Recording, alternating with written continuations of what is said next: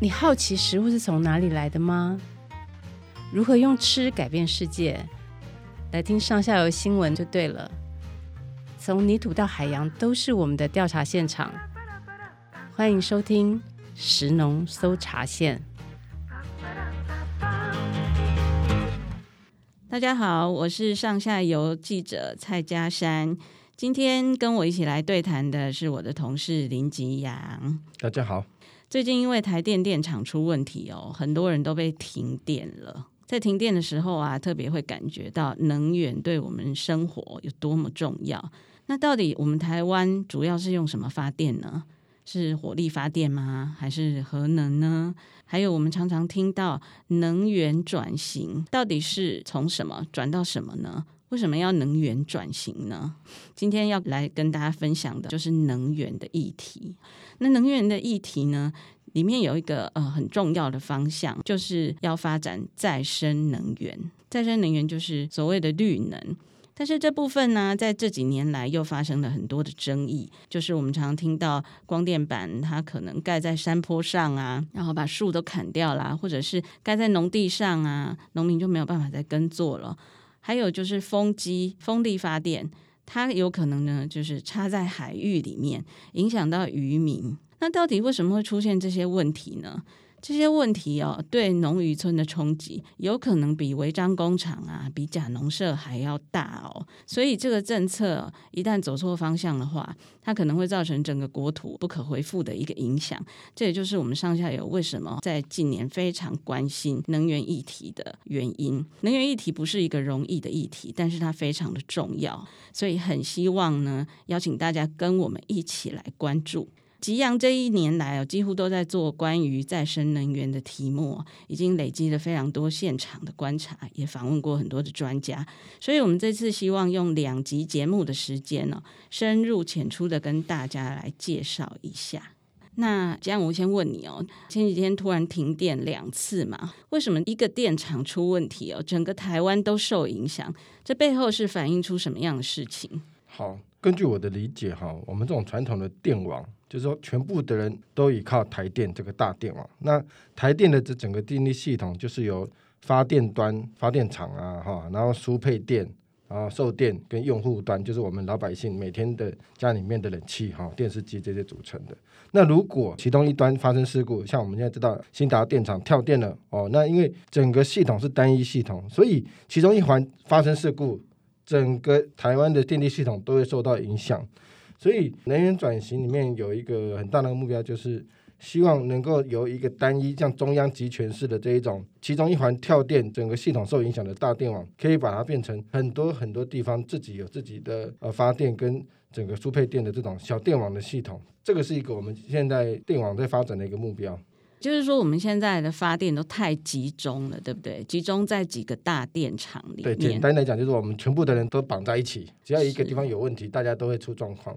好，那我们其实呃有一个很有趣的方向要问哦，就是说，人民我们可以不要依赖大电厂，自己来发电吗？这个就是我们这一集的一个主轴哈。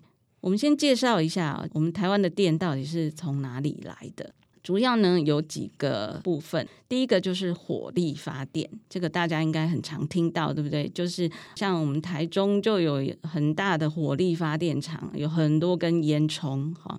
那火力就是在燃烧嘛，燃烧什么呢？有燃烧煤炭，还有燃烧天然气，还有燃油，但是燃油很少，所以主要就是煤炭哦，它占了百分之四十五的发电量。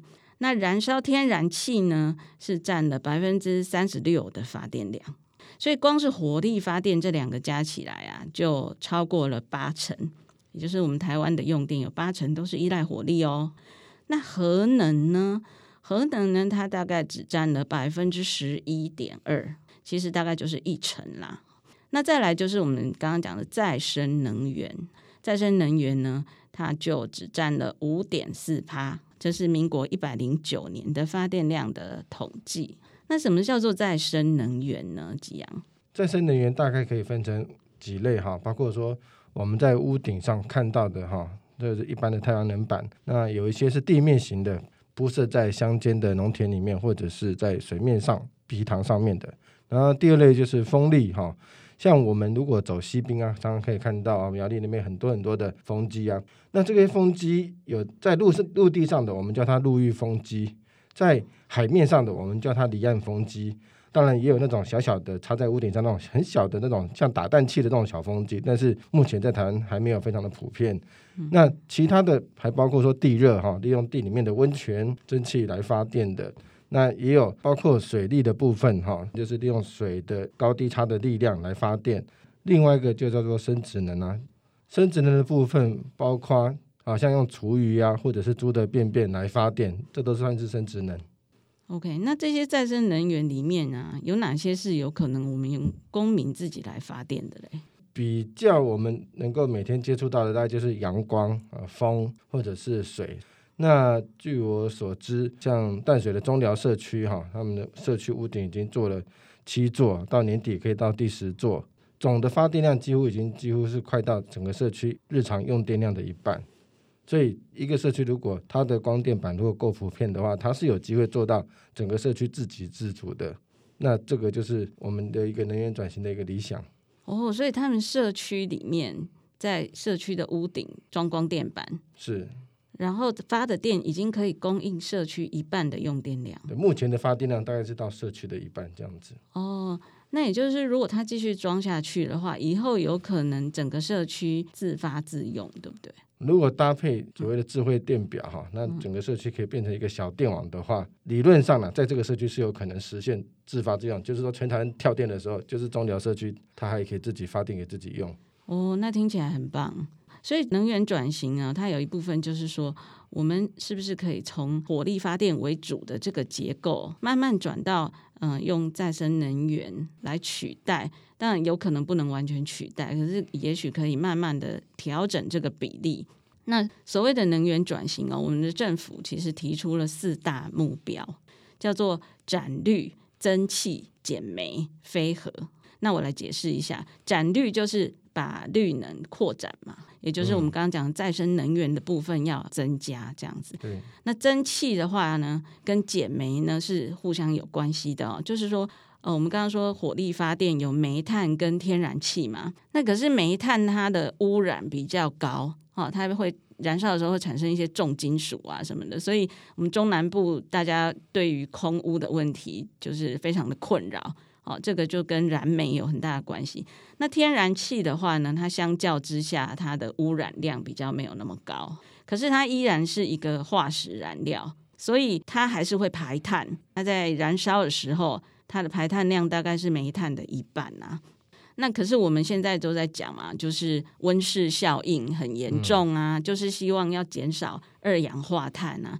所以终极来讲的话，我们还是希望呢。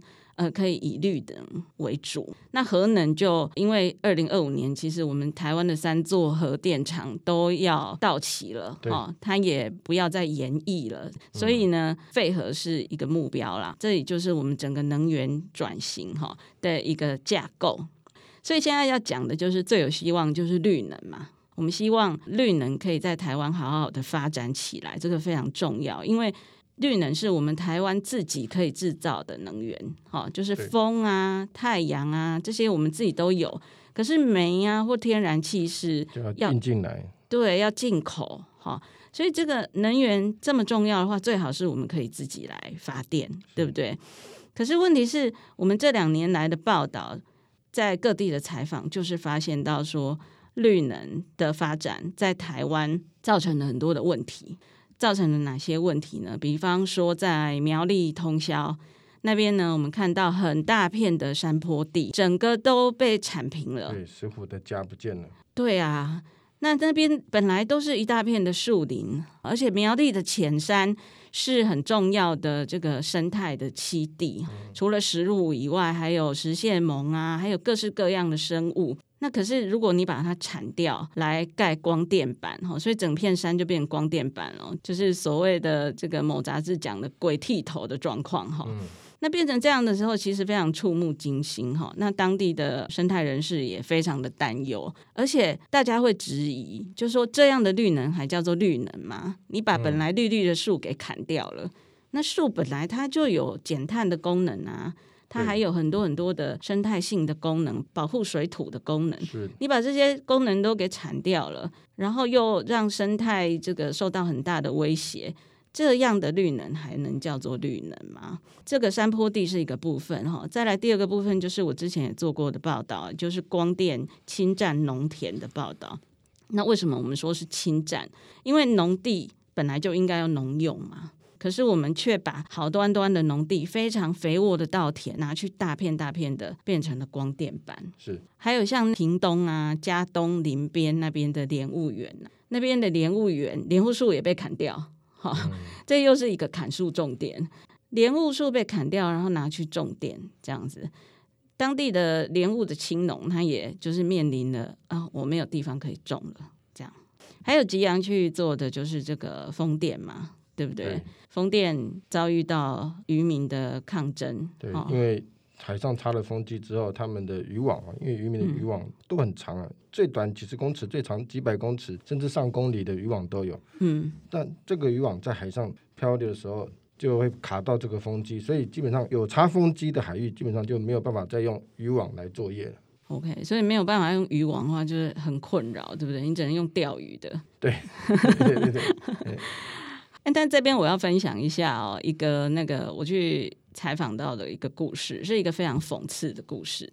就是有一个台南的青农啊，他本来在科技业哦，可是他决定要回乡去种田，嗯、然后他想要种有机的。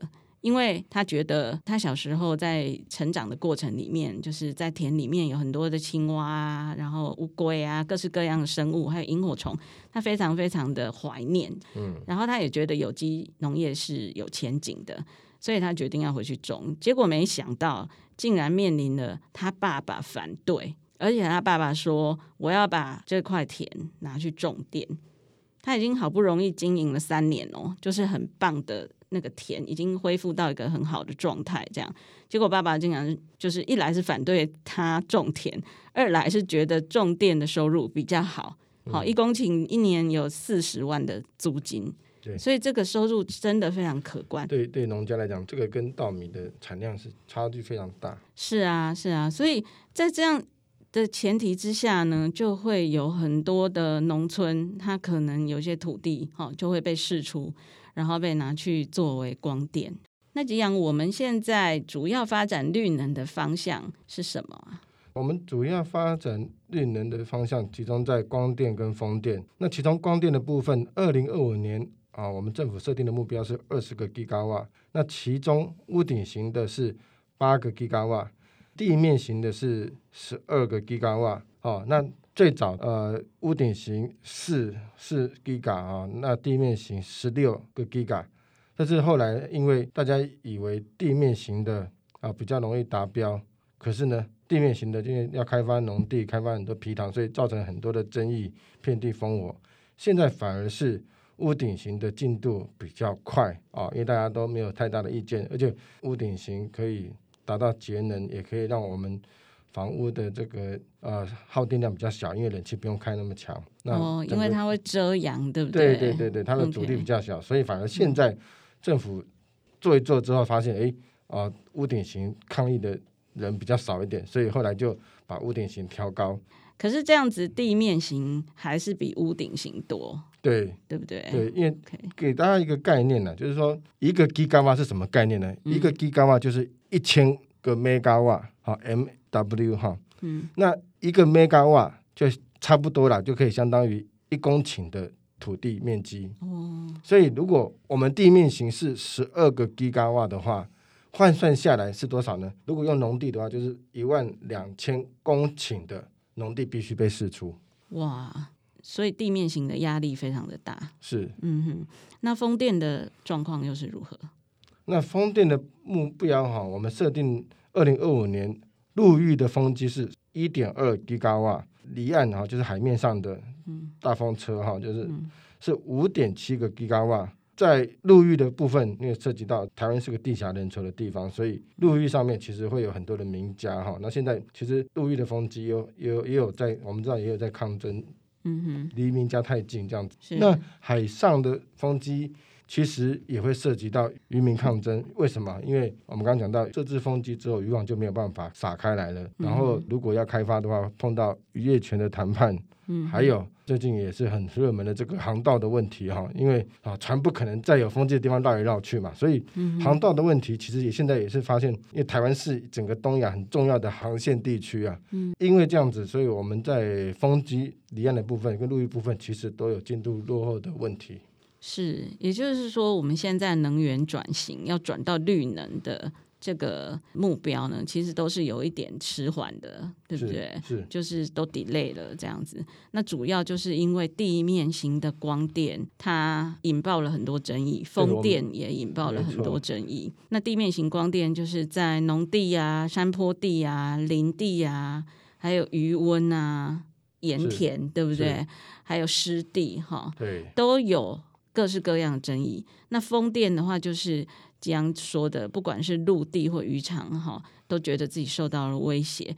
所以，如果这样继续吵下去的话，我们能源转型根本就转不动吧？确实，当然这个是整个社会的成本啊。我们发现到说，原来这些绿能它还是会用到很大面积的土地。嗯、那台湾这样一个地狭人稠的环境，要把风机、要把光电板摆在哪里，就是一个很重要的议题。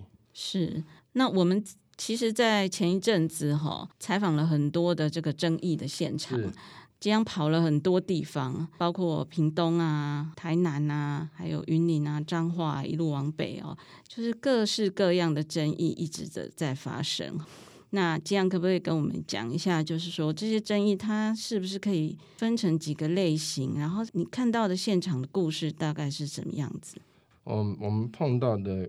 光电的或者是绿能的发展的争议非常的多面向，那初步归类为大概可以分成四个面向。第一个是啊，涉及到呃农渔村的呃整个农渔业的发展的，涉及到工作生计的空间哈。第二类就是碰到文资哈或者是历史的遗产啊，像石头营从最近有碰到的。那第三类是原有的生态遭到威胁、遭到破坏的，像。台南的废弃的，大家以为很多废弃的盐潭都没有用了嘛？结果国产署试出之后，才发现哇，那边已经变成我们整个西伯利亚来的候鸟乐园啊！哦，这个其实都是我们国家很重要的文化资产，也是我们对世界生态候鸟迁徙路径的一个很重要的责任。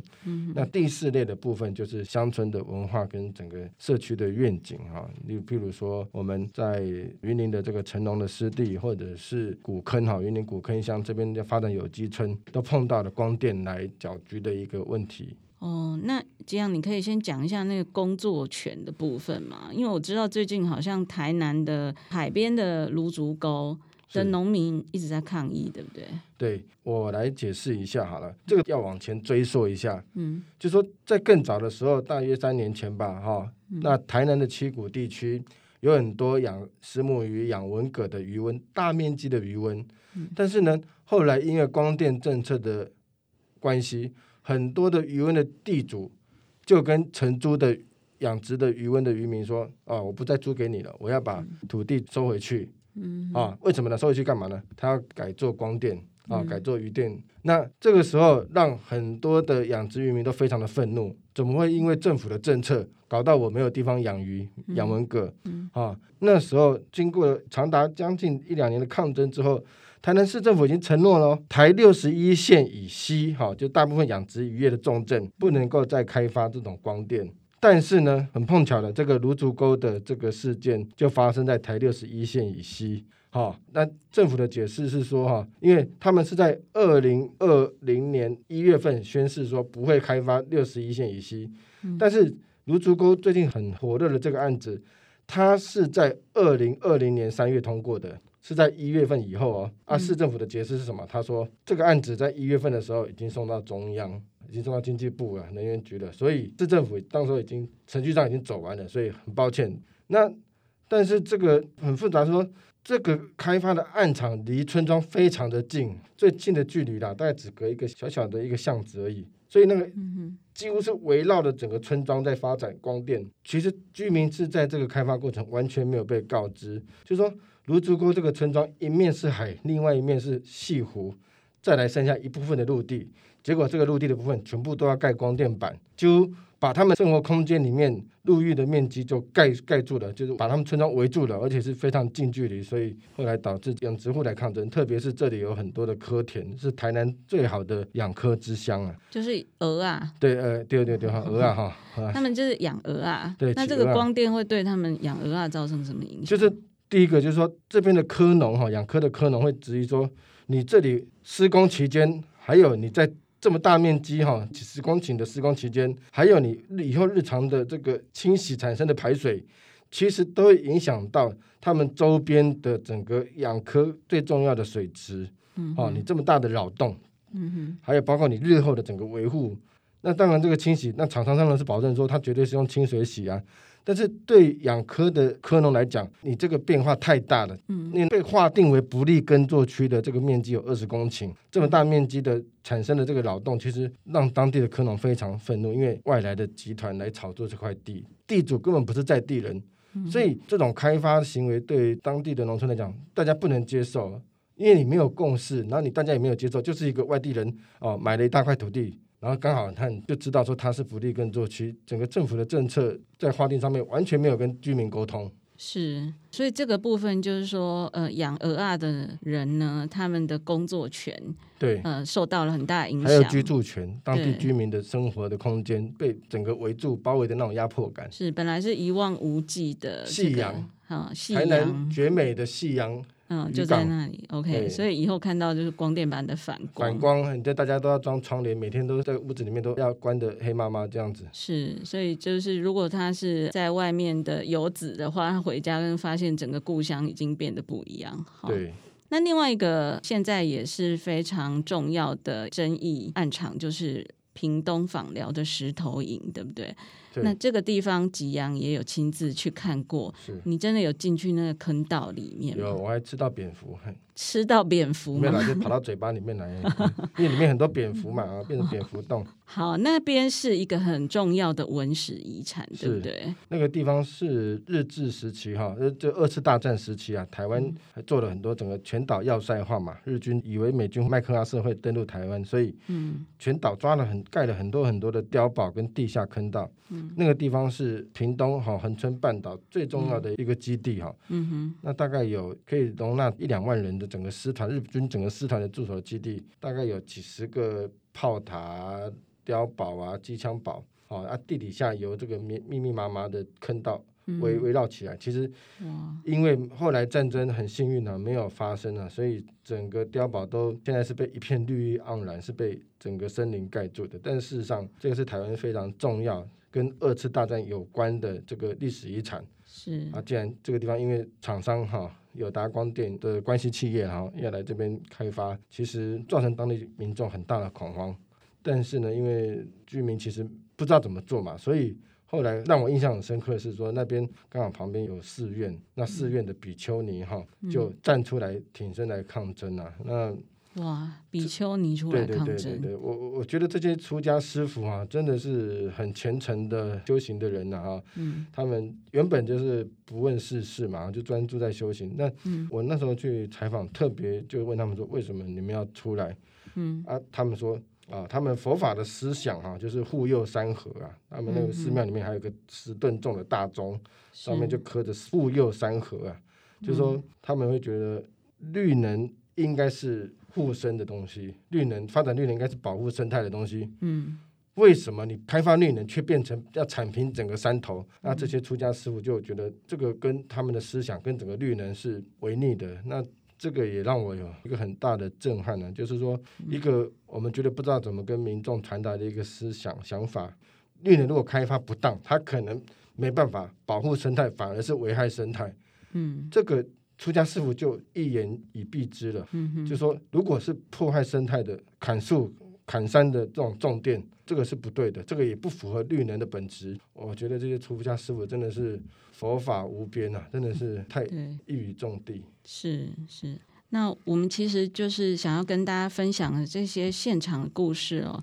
就是要告诉大家说，绿能其实它不是完全没有问题的。虽然我们都认为能源转型非常重要，发展绿能也非常重要，可是我们现在就是看到过于急躁的来发展绿能，你以地面型的光电还有风电为主，但是却没有很妥善的规划的时候，你就会造成很多的问题，而且这些问题大部分都发生在农渔村。也就是其实是用电比较少的人，用电比较大的都市地区或者是工厂，它有没有尽到来发电的责任呢？为什么现在好像变成是农渔村在承担这些压力呢？那这个我们在下一集哈，我们再继续的来谈，到底还有什么样的争议，以及这些争议到底应该要怎么解决？有没有比较完美的发电的方法？好，那今天就先谢谢大家收听到这边哈，请务必收听下一集，就是我们要讲解决的方法哦，对不对？啊、呃，因为这一集给听众朋友很多丢了一堆问题，那下一集要告诉大家我们该怎么办。嘿，对对对对，好，OK，那今天就谢谢大家，我们下集见，拜拜。以上内容是由上下游新闻团队制作，我们是一个线上媒体。特别针对农业食物跟环境制作每日新闻与深度的调查报道，欢迎大家上网搜寻上下游新闻市集。